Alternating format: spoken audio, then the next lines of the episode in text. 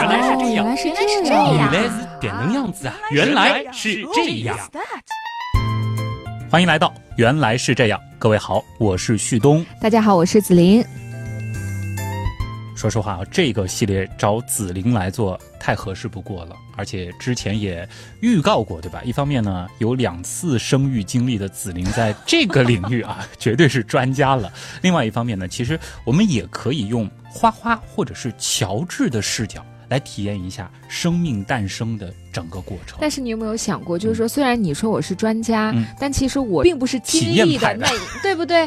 并不是经历的那一方，嗯，我都没看到他们成长，哎，其实对不对？你要说经，历的那一方，其实我们在生命最初的时候，但我们自我不知己生命的道啊最初。对不对？所以，我们其实就希望通过这个系列来把能让你知道，最初的那些 有趣的、惊险的事情呈现给大家啊。嗯其实，在紫菱休息的那段时间，我们曾经有一期节目，就是讲过我们从哪里来。当时其实是讲的是生命的诞生，而生命的诞生其实还有一个狭义的生命诞生，就是我们的我们个体的是如何诞生的。嗯那么在今天的节目里呢，我们就要去追问我们到底是如何形成并诞生的。嗯，那这个系列我们就希望以人类胚胎的视角，一起去探索那个我们都经历过却都完全不记得的生命从形成到诞生的最初历程。还有就是这一路上我们曾经历过的各种大大小小的冒险。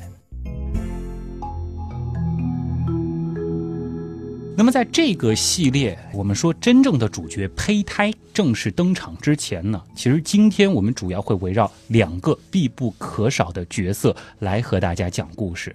相信啊，大家对他们也很熟悉，因为他们就是形成胚胎的两个最重要的组成。这个太简单了，就是生殖细胞、卵子和精子。没错，那对于人类来说，要成为胚胎，离了谁都不行。我们先来认识一下卵子同学啊，嗯和很多人想当然的不同，其实卵子它的诞生的过程也是相当复杂的。这有什么复杂的？嗯，不就一开始就住在妈妈身体里，到时候就会被释放出来吗？不是这样的吗？这个是最简单的一个说法，但是如果把它拆解放大来看，这个过程呢其实是这样的啊。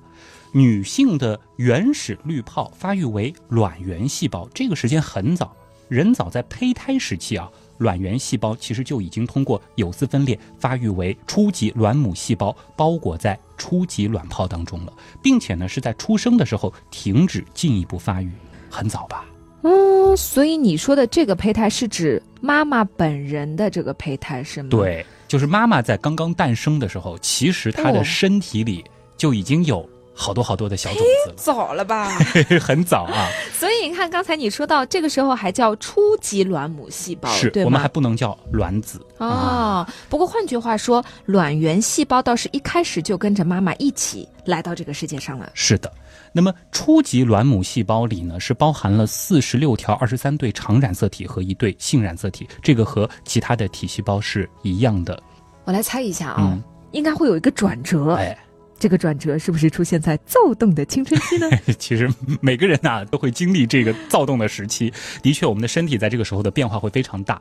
那么进入青春期之后呢，每个月啊都有少数的初级卵母细胞被激活，通常呢其中一个会继续减数分裂，进而呢产生一大一小两个细胞。大的那个呢，我们叫做次级卵母细胞。那小的呢？小的呢叫做第一极体啊，极致的极，极端的北极的极北极的嗯极。对，极体呢在之后可以再分裂一次，但是这个东西呢，其实后面就被弃之不用了啊。嗯它呢是不能够受精发育的，然后呢就退化消失了。那么在第一次减数分裂完成之后，单倍体的次级卵母细胞啊，就很快会进入到第二次减数分裂。然而呢，到了第二次减数分裂的中期，就会停止减数分裂。哦，这其实是一个逐渐把来自妈妈的半幅遗传扑克洗出来的过程。没错啊，因为前面其实是提到了最开始的时候，它里边是和体细胞一样的，它是有完整的一套遗传的物质。之后呢，它其实要分一半出来，前面呢就是这个过程。与此同时呢，激活后的卵泡啊会逐渐增大。随着卵泡的发育成熟，卵泡呢就逐渐向卵巢表面移行，并且向外突出。当卵泡接近卵巢表面的时候呢，这个地方表层细胞会变薄，最后呢破裂，卵泡液大部分流出之后啊，刺激卵母细胞就被释放出来了。这是不是就是我们通俗来说的排卵啊。是的，哎，哦，不知道大家有没有看过人体解剖图啊？我相信很多朋友都有印象，卵巢和输卵管呢其实不是直接相接的啊，它们中间是有一小段的距离的。嗯，而卵细胞的传送啊，其实很有趣。输卵管的末端呢是呈伞状啊，周缘呢有很多指状的凸起，我们呢叫它输卵管伞，很形象。它们呢像小手一样，能够拾取卵巢排出的刺激卵母细胞，然后呢输送进输卵管当中。而刺激卵母细胞由于它自己没有鞭毛啊，没有办法自己移动，所以呢它只能够乖乖的由输卵管内的肌肉收缩和纤毛的摆动来到它适当的位置。嗯，这个整个的过程感觉还是蛮有画面感的啊，嗯感觉有一种很柔软、很温馨的感觉。是的。排卵之后呢，残留的卵泡壁就塌陷了，并且呢会转换成富有血管的腺体一样结构，这个呢叫做黄体。黄体的基本功能呢就是合成和分泌孕酮啊，这个子玲就很熟了。嗯对，它呢会使子宫内膜变厚，预备着让受精卵着床。哦，那就位之后的就是卵子同学了吗？哎，其实还不是啊。刚才其实我还是没有使用“卵子”这个词，这里排出的呢是停留在第二次减数分裂中期的刺激卵母细胞，它呢将会等待精子的到来。那么，当刺激卵母细胞完成减数第二次分裂之后，其细胞核呢就会形成雌原核，这个时候啊，它就成为了真正意义上的卵子了。哦，而此时呢，来自妈妈的半副遗传牌也就正式洗好了。通常呢，里面是包含二十三条常染色体和一条性染色体 X。哇塞，真的，原先觉得就是怀孕很简单，就是精子和卵子结合，嗯每个人都是这样描述的，但没有想到光是卵子的诞生就已经这么复杂了。是的啊。那么接下来的事情呢，其实子玲就非常熟悉了啊。嗯。当一个获能的精子进入一个刺激卵母细胞的透明带时呢，受精过程就开始了。那么到卵原核和精原核的染色体融合在一起的时候，则就标志着受精过程的完成。这个时候呢，他们会继续完成这一次的减数分裂，并且排出第二集体。而如果之前没有遇到精子，刺激卵母细胞呢就会在等待当中啊逐渐的退化，并且被吸收掉。子宫内膜呢会剥落，最终呢与刺激卵母细胞一起随着鲜血流出体外。哦，这个原来是熟悉这么一个过程，这个就是女孩子每个月要经历的月经嘛，对吧？啊关于这个大姨妈的内容，以后有机会再说哈。啊，有机会你主讲啊嗯，你也想了解一下是吗？啊啊！这个我觉得很多朋友其实是需要知道的，对吧？当然这个话题差的有点远了，我们先讲回来啊。好好好。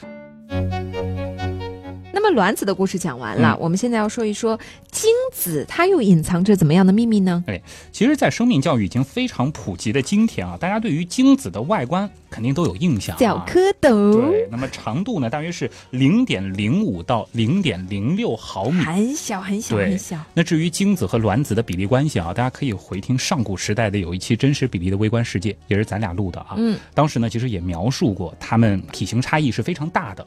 那么精子的我们所谓的头部啊，它头部的细胞核呢是负责携带清代的遗传基因，中段呢是有大量线粒体给它提供能量，因为它要动嘛。嗯它的尾部呢则是具有运动功能，使精子可以向前游动。嗯，那精子是从何时又是从哪里诞生的呢？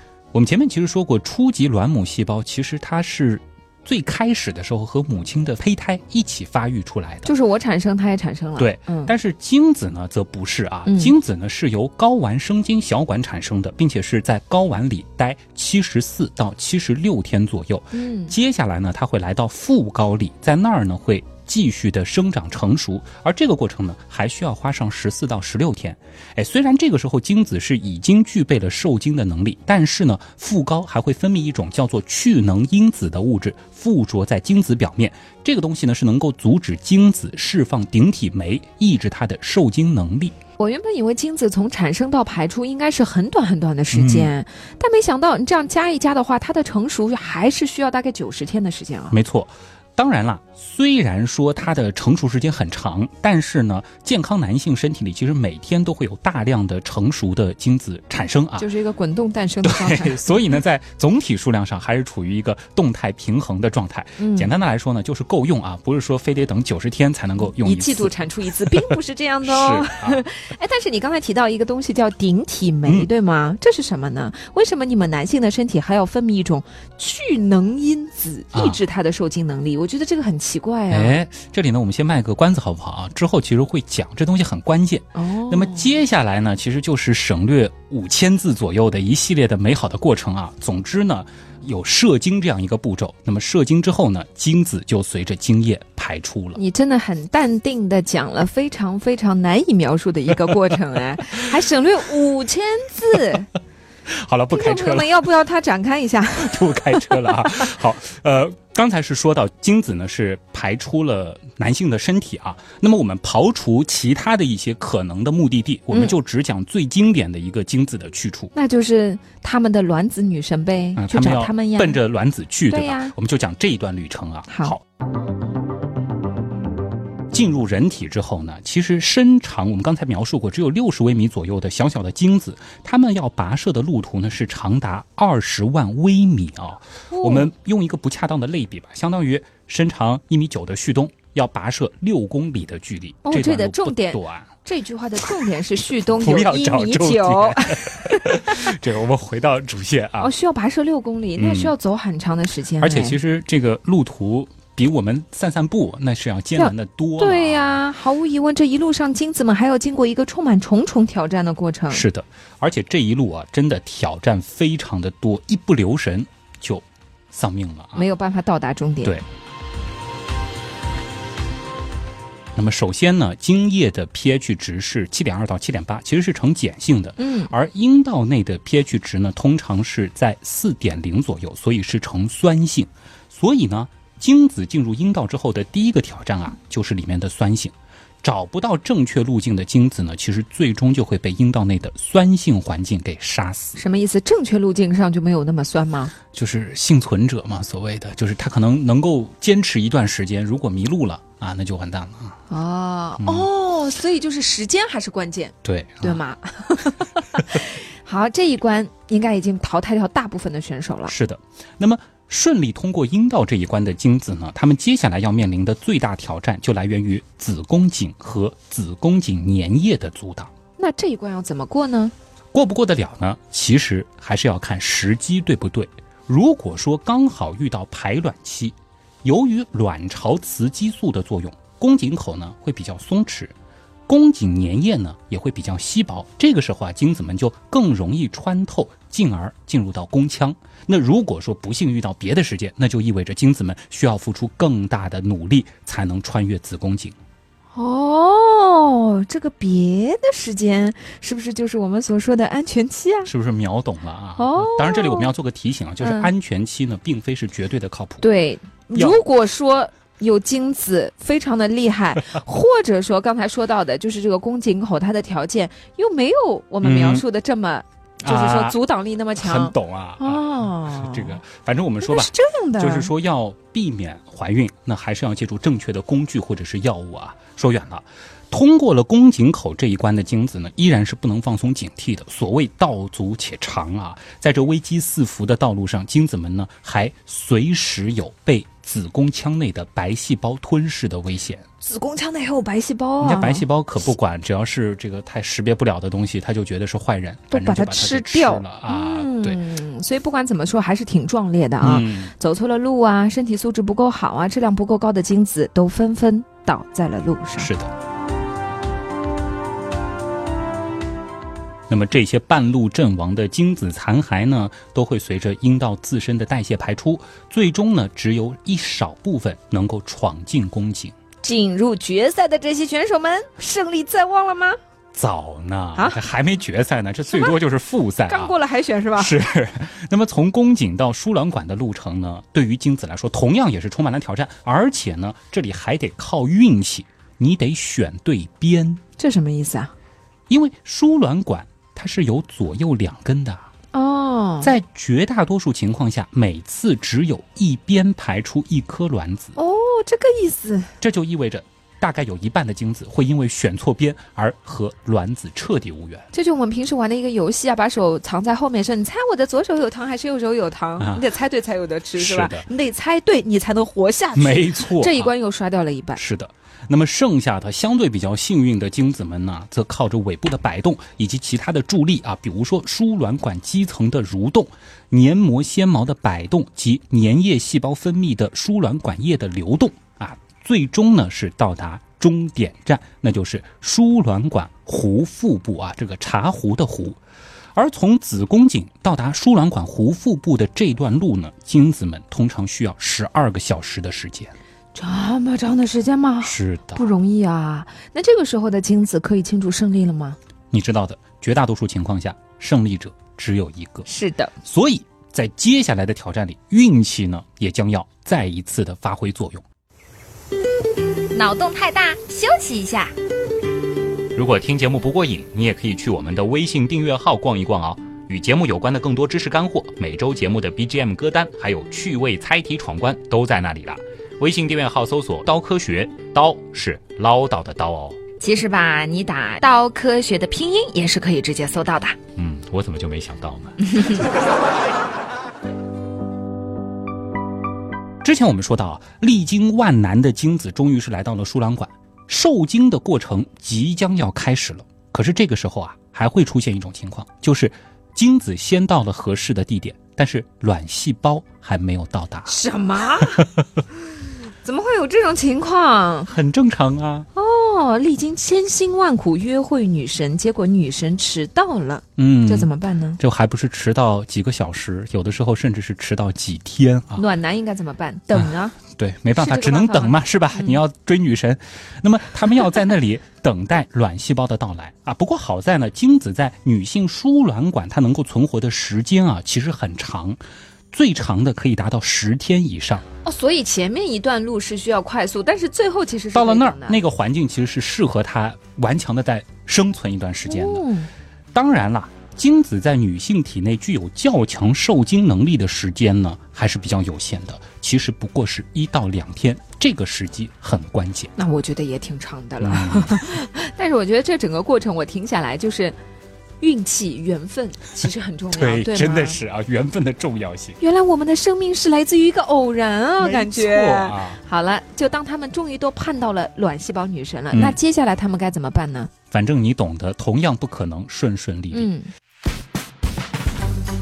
这个时候呢，存活下来的精子们面临的却是被一层膜紧紧包裹的卵细胞，这一层非细胞的膜啊。主要成分呢是糖蛋白，前面呢我其实一带而过，就是透明带，它的目的呢就是牢牢的保护着卵子，让精子无机可乘。这么傲娇？啊，这么傲娇，是啊，你知不知道你的作用是什么？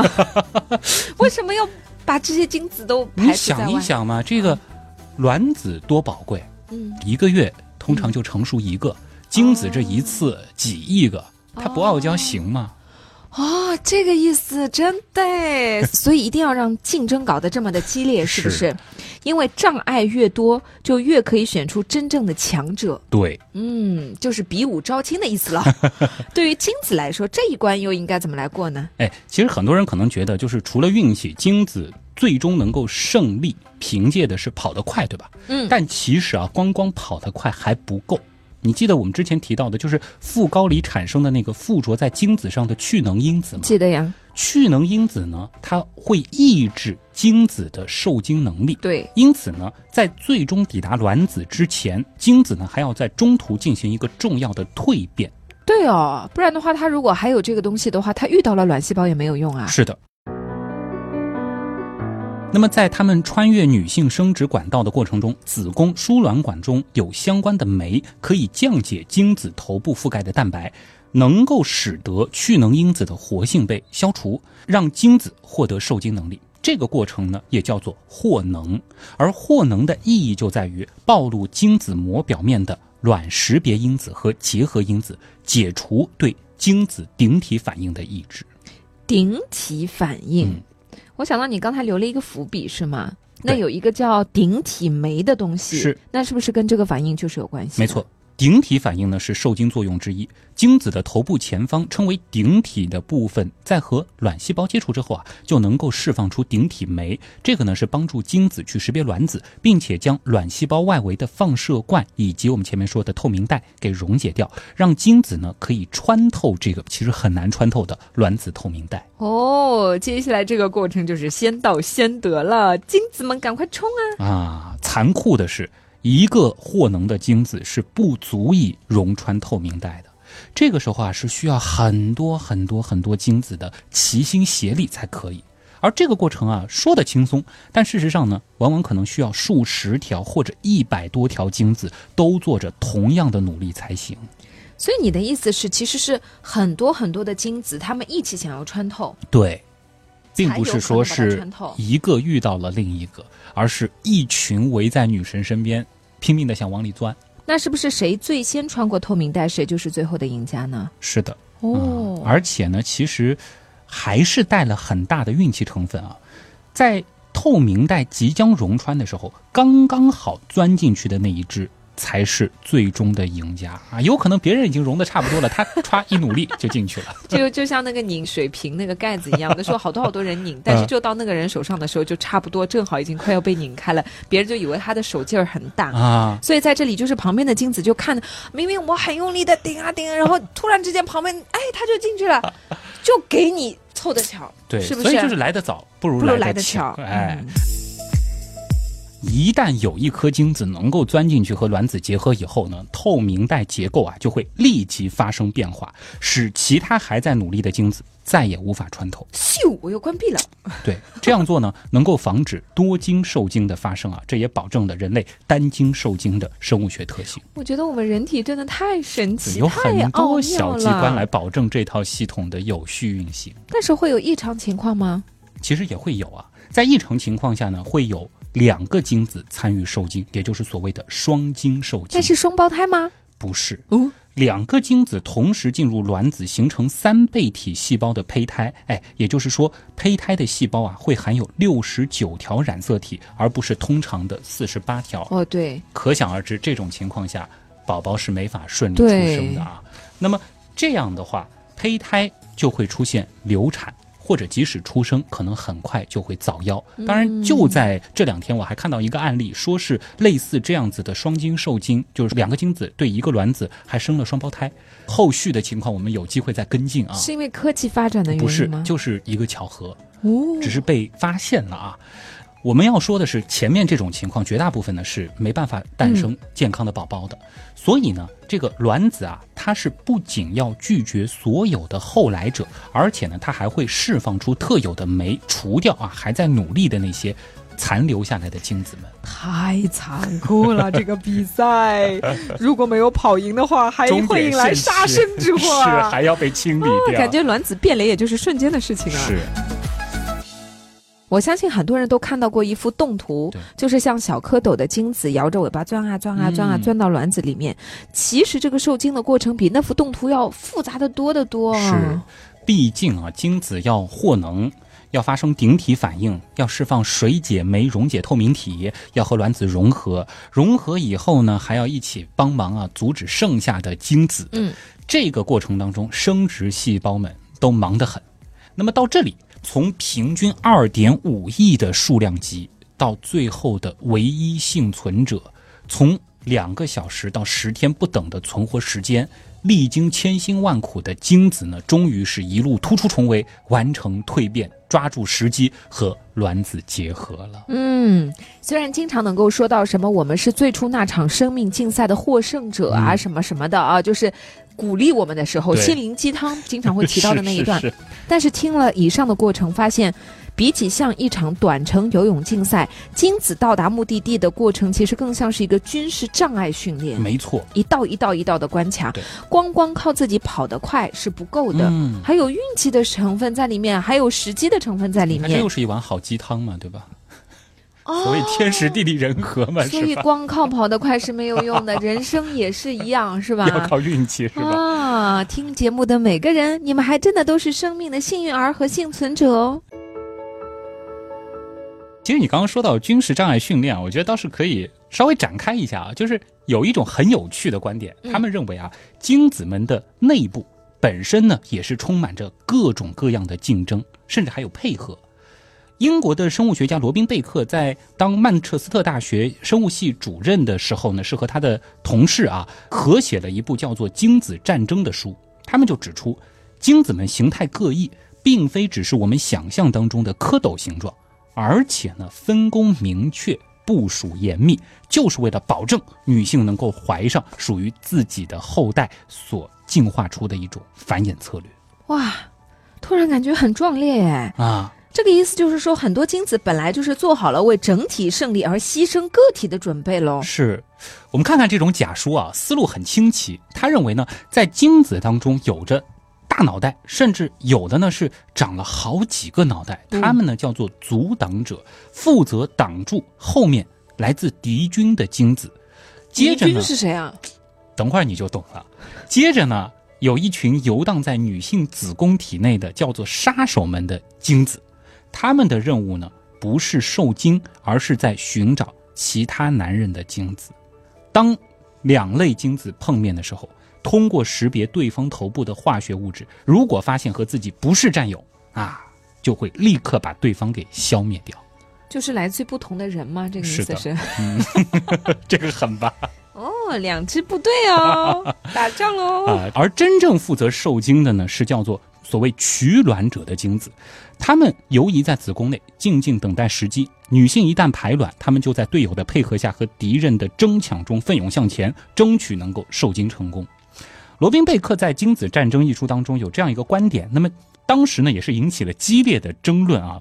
不过我们还是要强调，就是最终的定论还是要等待科学研究的进一步发展。嗯，新颖的观点、有趣的假设、挑战已有的科学法则，都不是一头热的事情，是的，而是需要在已有知识的基础上，结合大量的科学实验和研究。嗯，那相信随着时间的推移，人们的认识进一步加深，这些谜团会进一步得到解答。是的，那么我们说回到主线啊。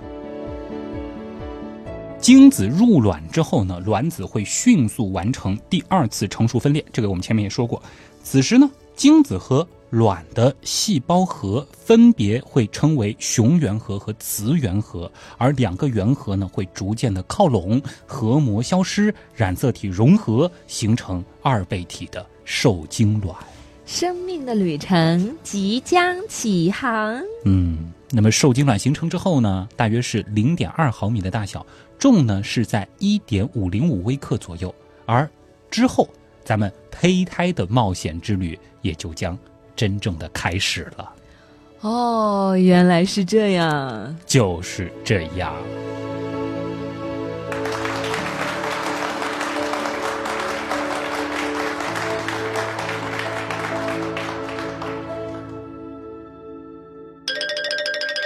老母亲子玲的生育小课堂。虽然说受精的过程很不容易，但是怀孕的过程呢也非常的不轻松，嗯，而且相比起来，妊娠的整个时间跨度要长得多啊。子玲老师，我有个问题，我们常说十月怀胎，但是呢，这个俗语所描述的时间，我总觉得好像。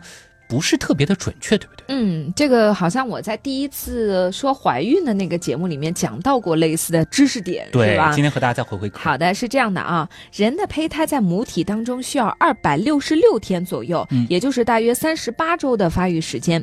胚胎学者呢，通常是用受精龄，嗯，就是从受精之日为起点来推算胚胎龄。但是吧。这个受精发生的准确时间其实也很难得知啊。你说的是没错的。嗯，由于大多数人很难记住这个最重要的时间，所以很难确定引起妊娠的日期，所以临床上是以月经龄来推算胚胎龄的。呃，一般来说，女性如果说觉得自己是怀孕了，然后到了医院确定之后，医生会问你的一个问题，就是你上一次的月经的第一天是哪一天，所以我们普遍采取的这个计算方法是按照最后一次月经的第一天来作为起点，嗯直到胎儿的娩出。因为从末次月经的第一天到受精一般为十四天左右，所以比胚胎的实际发育时间，就是受精龄，一般要多两周左右。哦以临床孕龄来算，整个过程需要经历大概就是四十周的时间。啊，大概四十周，看来这个误差是在所难免的。是的，呃，由于妇女的月经周期呢，常常会受到环境变化的影响，所以胚胎龄的推算难免就会有误差。嗯但是医生也说，就是你的月经平时是来的越准确的话，那这个推算就会越准确。因为有的女性她本来她的时间就会有前后的推移，对对对。那她的这个算法就会更加的不准确。啊只要月经越准确，她的这个时间就会越准确。所以女性记录这个时间还是比较好的一个习惯，是吧？嗯，其实作为男性来讲，嗯就是可能比较。不大能够理解这件事情。如果你是一般来说就是比较准确的女性的话，她其实不需要特别的去记录，啊只有不大准确的女性才会去记录这件事情。嗯还有一种就是可能是备孕的女性，她可能会去记录这件事情，对吧？啊、但是呢，我们刚才说到，就是说，通常它就是以三十七到四十二孕周为正常的孕期。啊，就这个时间都是正常的啊。嗯嗯，哎，这样说来的话，其实预产期它就是可以推算出来的。对，它就是医生一定会给你一个预产期的一个日子的。嗯，给大家来讲一个算法哈，末次月经在一到三月份的话呢，从末次月经的第一天起，产月等于月份加九个月零七天。嗯末次月经在四月份以后，从末次月经的月减去三个月，再加七天。啊，虽然听上去这个公式有点复杂啊，嗯但其实只是方便大家计算的一个口诀，因为月份是十二进制的啊。嗯，对对对。对此外呢，还可以通过胎动啊、体温曲线呐、B 超检查、孕吐时间、子宫底的高度、妊娠力算法等等方法来推算预产期的时间。嗯但是要注意的是，预产期是根据人类平均妊娠时长推算出来的哦孕妇预计的分娩日期。还是要强调，就是仅仅是一个大概的时间，并不是准确的分娩日期。对，，严格来说，就是没有人知道你最后会在哪一天生孩子。嗯，因为即使有一个非常非常精确的推算方式，都可能有外力去影响你对生孩子的日期，所以它是没有办法做到非常的精准的。嗯胎儿的分娩时间会有很多很多很多的因素来影响你，而且对于月经周期不规则，我刚刚说到这样的女孩子来说啊，排卵和受孕时间就是非常非常的难确定了。嗯预产期只能算是一个参考值。科学家们统计过，只有百分之五左右的妇女在预产期那一天分娩。哦，还是很少的。对这个比例是非常少的。我们现在一般来说，一个女性如果觉得自己是受孕了，到了医院，大概是会先去验尿，对吗？我之前说过，会有一个数值告诉你你是否怀孕了，因为这个数值会非常大量的翻倍。之后呢，医生会根据你的上一次的这个月经的时间来推算你的一个预产期。那接下来呢，会有一个很关键的节点去推算你。更加可能准确的预产期就是做 B 超的时候，我刚才其实说到，啊因为大部分的孩子，其实这个都是一个通过大部分的人的情况去推算的一个时间。大部分的孩子到了某一个阶段会长到多大，到了下一个阶段会长到多大，根据目前你子宫里的情况。比如说你的孕囊长到多大，他会去修正那个是否时间。对会去修正的，啊根据你的孩子的大小去修正，所以这个时间根据你的 B 超会重新调整。啊，原来是这样。就是这样。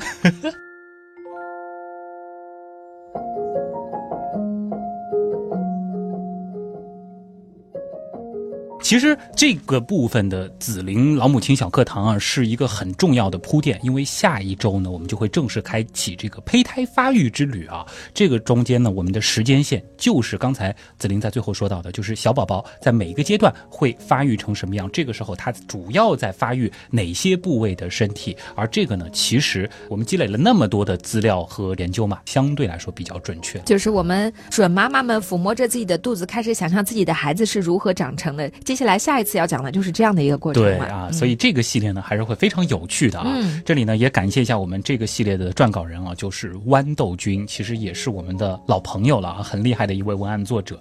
他其实也是特别提到，就是说由于我并非相关专业出身，自己呢也还没有类似经验啊。一开始呢仅仅是因为好奇心而确定了这个选题，结果准备这一篇文案的时候才发现，胚胎学和人体发育学知识体系庞大，人类胚胎的发育时间是又长，变化又丰富。个体性差异还很大，还有呢，就是母亲在妊娠期需要经历的巨大的生理和心理变化，这个子玲是深有体会的啊。而这些呢，他说都是值得去细细探索和学习的知识。他也说了啊，这个本人全才莫学，文案不足的地方有很多，也恳请刀友多多指正，以匡不逮。谢谢大家啊。其实今天只是他给我的堪称是硕士论文级的文案，前面的冰山一角。那么之后呢，将会呈现啊后边干货十足的部分，我们也一起期待好的，啊。当然，其实中间也会有很多来自紫菱的亲身经历的分享啊，这个是我更期待的。好了，那么今天也再次感谢大家。那么紫菱来，肯定还是要说一下怎么样去了解紫菱的这个幸福一家。大家去我的微博看到的都已经是经过了刚才那个阶段的那个，然后已经可以翻呃历史记录嘛？哦，对吗？真是是的，这个就是很有网友翻到很早很早以前给我点赞，每每有人就给我几年前的微博点赞的时候，我都有一种毛骨悚然的感觉。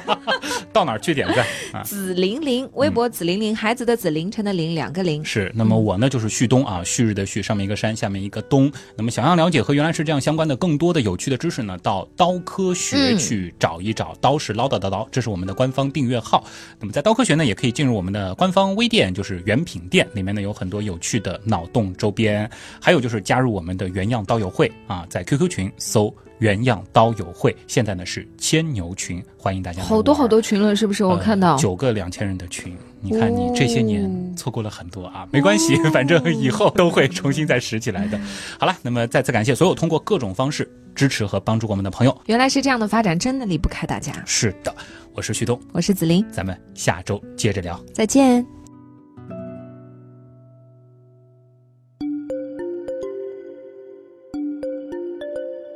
那么接下来的事情呢，其实紫菱就非常熟悉了啊。嗯，当一个获能的精子进入一个刺激卵母细胞的透明带时呢，这个受精过程 就开始了。再来一遍吧，这个彩蛋好玩啊！当一个获能的精子，后面还有更更歪的。